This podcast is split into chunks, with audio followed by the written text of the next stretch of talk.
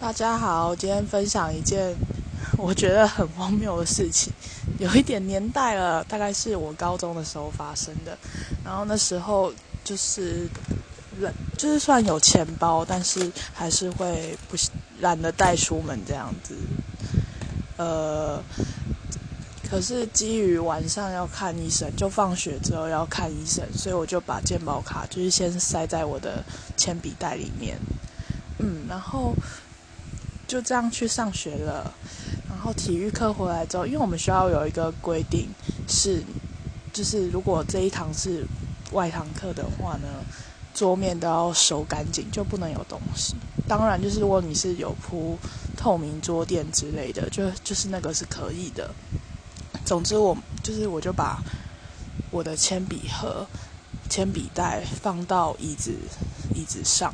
就是一个隐藏的概念啦。然后就是上完体育课回来之后呢，因为体育课大家都超累，然后又大爆汗，然后我就是拉开椅子，然后忘记铅笔盒的存在。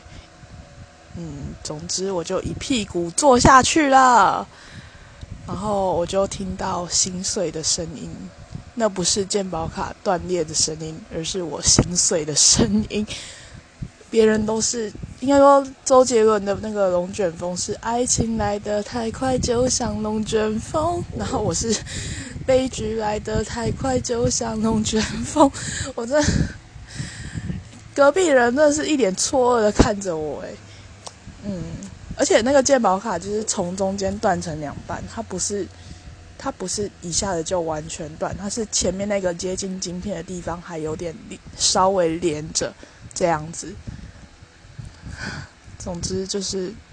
我悲惨的、悲惨的一个事件。